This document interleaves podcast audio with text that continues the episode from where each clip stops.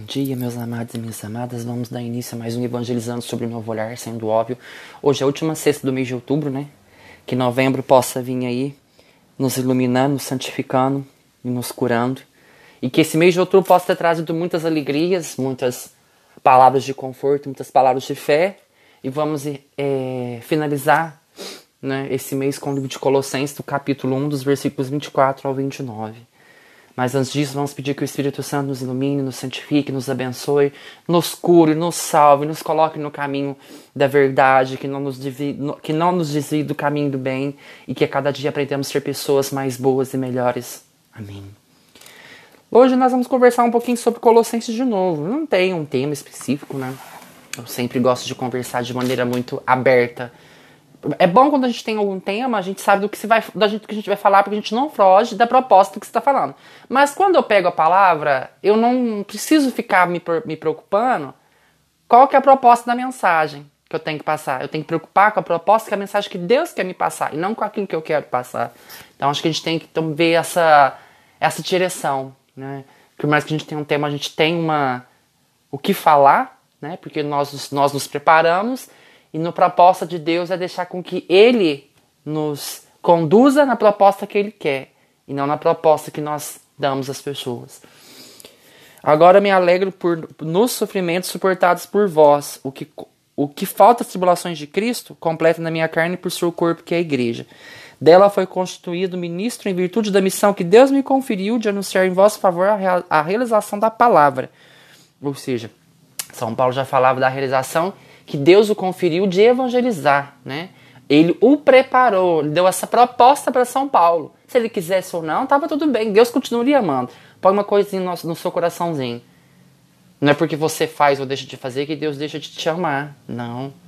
Deus chama pela sua pessoa não pelos dons ou as habilidades que você tem. É pelo que você é, tá bom?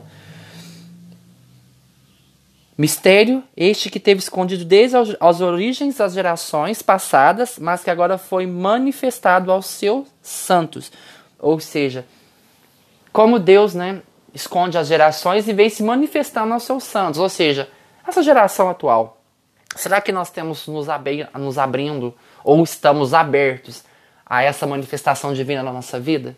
Ou será que a gente só fica aberto ao que a gente convém? As graças, as coisas boas, as coisas ruins, a gente fica bravo, se sente justiçado, se sente, ai, não podia ter acontecido isso, ai, não sei do que. É uma lamentação, uma lamuriação, uma reclamação, sabe? Que a gente não se dá conta que isso só estraga a nossa vida. A gente reclamar não faz nada melhor e não traz ninguém de volta. Seja nas suas relações intra ou interpessoais. Então, essas coisas que vêm que se escondeu há gerações e vêm se manifestando nos dias de hoje, as pessoas estão dando muito descrédito, né? A estes quis dar a conhecer a riqueza e a glória deste mistério entre os gentios. Cristo, entre vós, a esperança da glória. A ele que anunciamos, admoestamos todos os homens e instruímos com toda sabedoria para tornar todo homem perfeito em Cristo. Ou seja, Deus quis se manifestar até para os gentios, para os pagãos, para todas aquelas pessoas que não que é aberta a todos, né? ele não faz distinção. Independente de que crença, religião ou que você seja, ele não faz distinção de pessoas. Ele quer revelar, ele quer ajudar. Ele quer com que a gente se torne esse homem perfeito em Cristo. Perfeito está no hebraico, maduro em Cristo. Maduro no amor, maduro na fé. Eu tenho uma luta enorme para tentar ser uma pessoa madura emocionalmente, mas eu não consigo, e tem vezes que eu levo muito pro coração tem vezes que eu estresso mesmo, que eu perco a cabeça. Mas acho que é porque a gente não é Deus, né? Isso tudo é um processo. A gente tem que ter paciência com o processo que a gente tem. Uns levam mais tempo, outros aprendem mais rápido. Né? Outros não querem aprender. Eis a finalidade do meu trabalho, a razão porque luta auxiliado por sua força que atua poderosamente em mim. Olha que coisa mais linda. São Paulo continuou lutando porque ele viu a força poderosa que atuava nele. E quantas vezes a gente não permite que Deus atue poderosamente nas nossas vidas, né? A gente se permite cair, a gente se permite quebrar, a gente se permite não ser aquilo que Deus quer que a gente seja, né? Nós queremos mostrar para Deus o que nós queremos ser, mas não permitimos que Deus mostre aquilo que Ele quer que nós sejamos. É essa, essa é o problema de a gente não fazer a vontade de Deus. Como eu disse, a pessoa que faz a vontade de Deus, ela permanece. Mesmo quando ela não conquista, porque ela sabe que ela está no caminho certo. A pessoa interesseira, não. Ela já desiste. Não é o que eu quero, então ela abre mão. A pessoa, não. A pessoa, eu não cons consegui, não foi minha hora.